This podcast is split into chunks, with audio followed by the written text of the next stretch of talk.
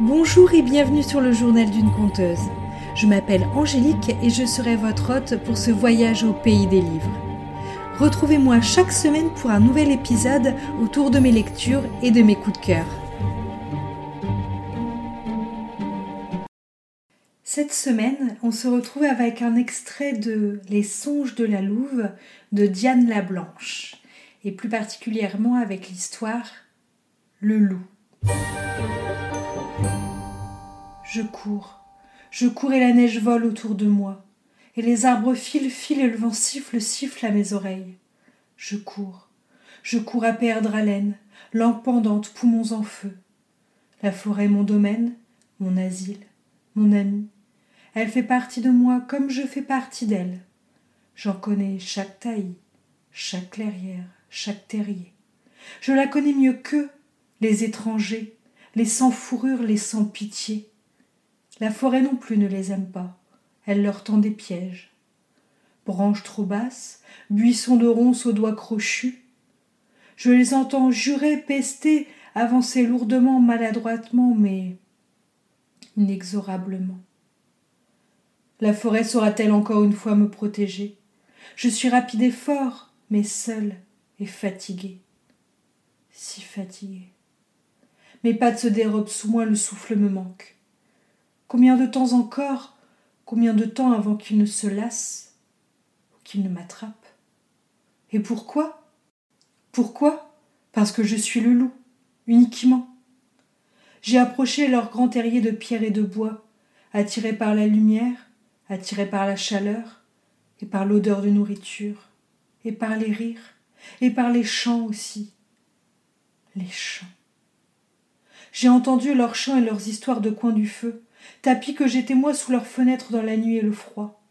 J'ai frissonné moi aussi comme leurs petits en entendant évoquer ce monstre sanguinaire, dévastateur de troupeaux, dévoreur d'enfants, rusé, sournois, cruel.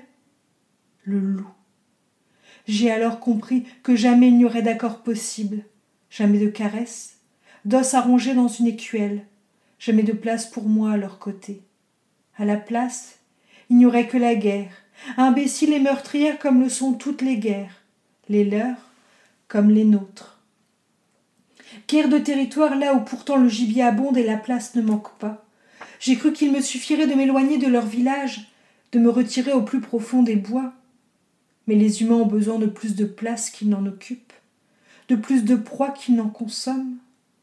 Et puis les humains ont de bonnes, de très bonnes raisons de vouloir tuer les loups. Les loups dévastent les troupeaux, les loups dévorent les enfants, les loups sont rusés, sournois, cruels, sanguinaires. Toutes leurs histoires le disent, et les chansons que chantent les petits hommes en se tenant par la main. Non, non, le loup ne met pas ses chaussettes, pas plus qu'il ne s'apprête à surgir du taillis où il est sournoisement embusqué pour avaler tout cru l'imprudent qui se serait aventuré dans les bois sans sa panoplie meurtrière. Les loups tuent pour se nourrir, pour se défendre aussi parfois quand la fuite est impossible ou quand les petits sont en danger, mais jamais pour le plaisir, jamais par cruauté. Et les lapins offrent un festin suffisamment copieux, nul besoin d'y ajouter un petit chaperon rouge. D'où vient que les hommes éprouvent le besoin d'affubler les autres créatures de vices qui leur sont propres? Est-ce pour mieux les justifier? Si les loups savaient raconter les histoires, ils n'auraient pas besoin de beaucoup d'imagination pour faire frissonner les louveteaux. La réalité suffirait grandement à faire naître leurs cauchemars. Et combien de hurlements à la lune faudrait-il ensuite pour les endormir, apaiser de nouveau, assurer de la présence autour d'eux de la meute bienveillante et protectrice? Et combien de petits hommes, abreuvés de mensonges, entendant ces hurlements, se mettraient à trembler au fond de leur lit, pendant que leur père astique leur fusil?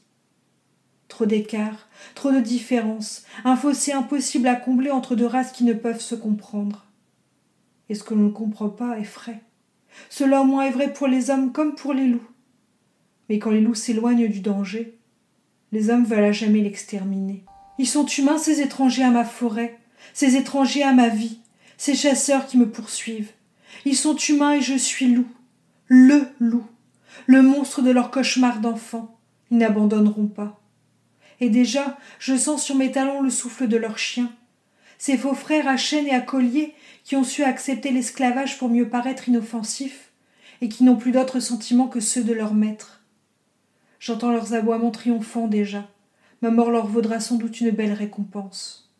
Le prix d'une haine fabriquée.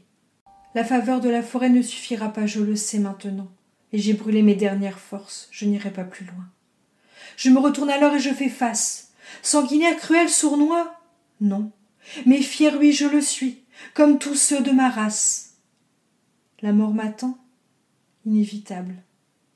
Ce n'est pas contre elle que je me révolte, pas contre elle que je veux encore me battre, mais contre l'injustice et l'inutilité de cette mort.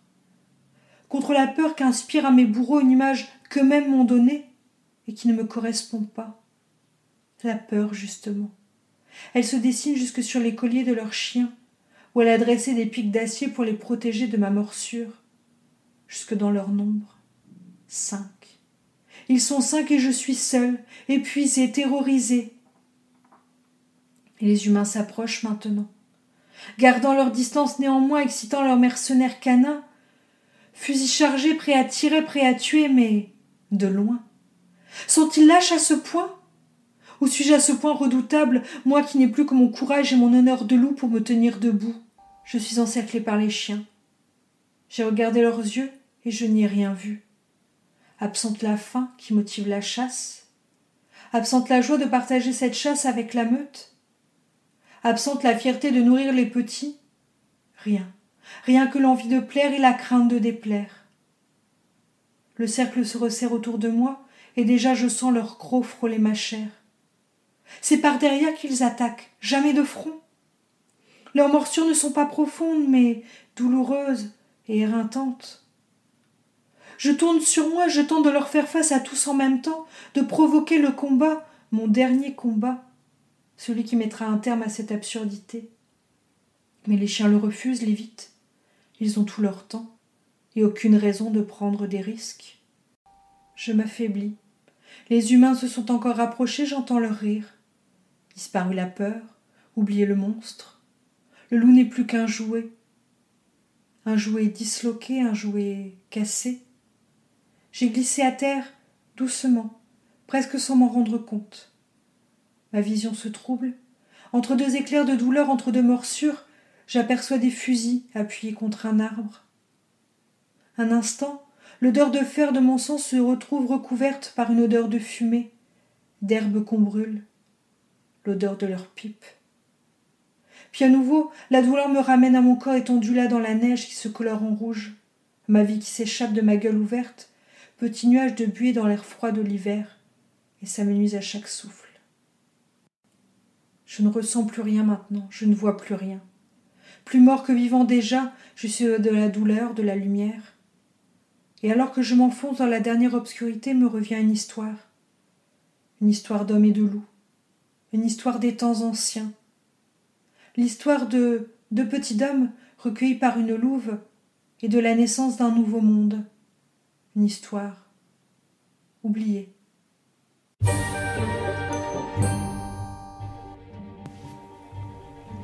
Merci à vous d'avoir écouté cet épisode. J'espère qu'il vous a plu.